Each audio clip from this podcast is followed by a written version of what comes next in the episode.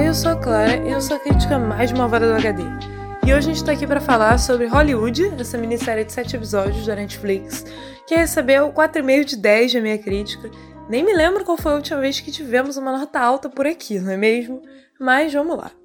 Ela foi produzida e roteirizada pelo Ryan Murphy, e aqui a gente vai acompanhar um grupo de jovens aspirantes a astros de cinema que estão perseguindo o sonho na Hollywood dos anos 1940, no pós-Segunda Guerra Mundial.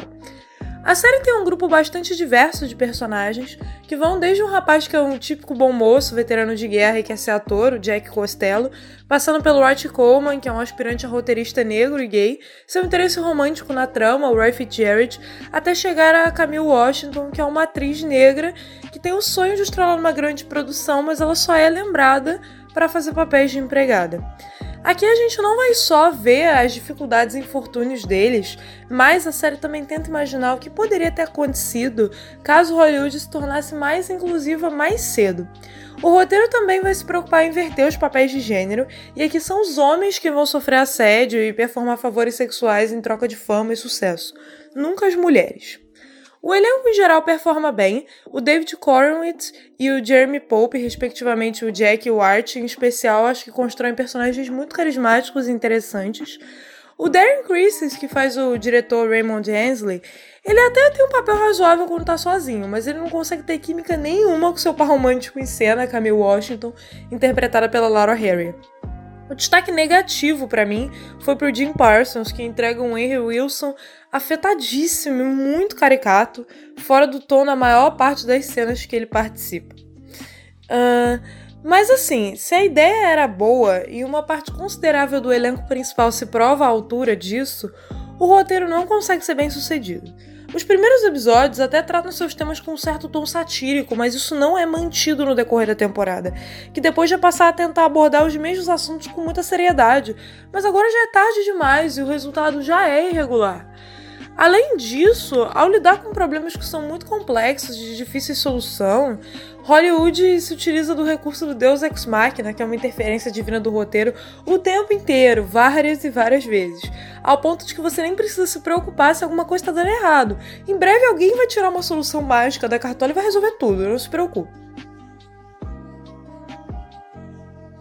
E esse recurso do Deus Ex Machina se torna especialmente despropositado quando a gente para para pensar que na década de 40 a homossexualidade e o casamento interracial ainda eram proibidos por lei nos Estados Unidos. Então não tem como as coisas se resolverem tão fáceis da forma que o roteiro nos faz querer crer.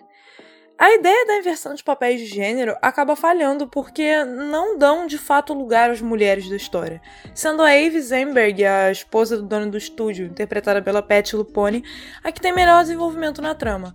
A Camille Washington, porque o público é induzido a torcer mais, já que vários dos demais personagens se mobilizam para ajudá-la, acaba sendo uma das personagens menos desenvolvidas da história, tornando-se muito sem dimensão. Até a Claire Wood, que inicialmente seria a vilã, tem um desenvolvimento melhor e mais satisfatório do que o da própria Camille. Ao tentar falar de inclusão, a série acaba por revelar um padrão de exclusão também, sobretudo para com a personagem da Camille. Além disso, o personagem do Henry Wilson também passa por uma trajetória de redenção que é apenas injustificável e muito problemática.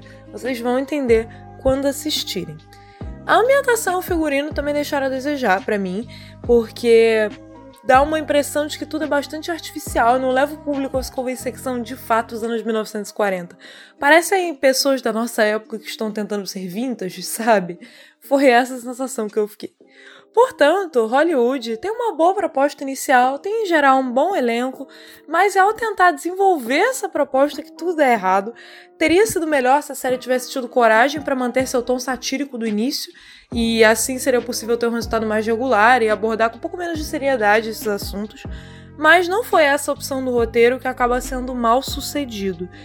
Então a série acaba não conseguindo passar de um bom entretenimento despretensioso, nada além disso.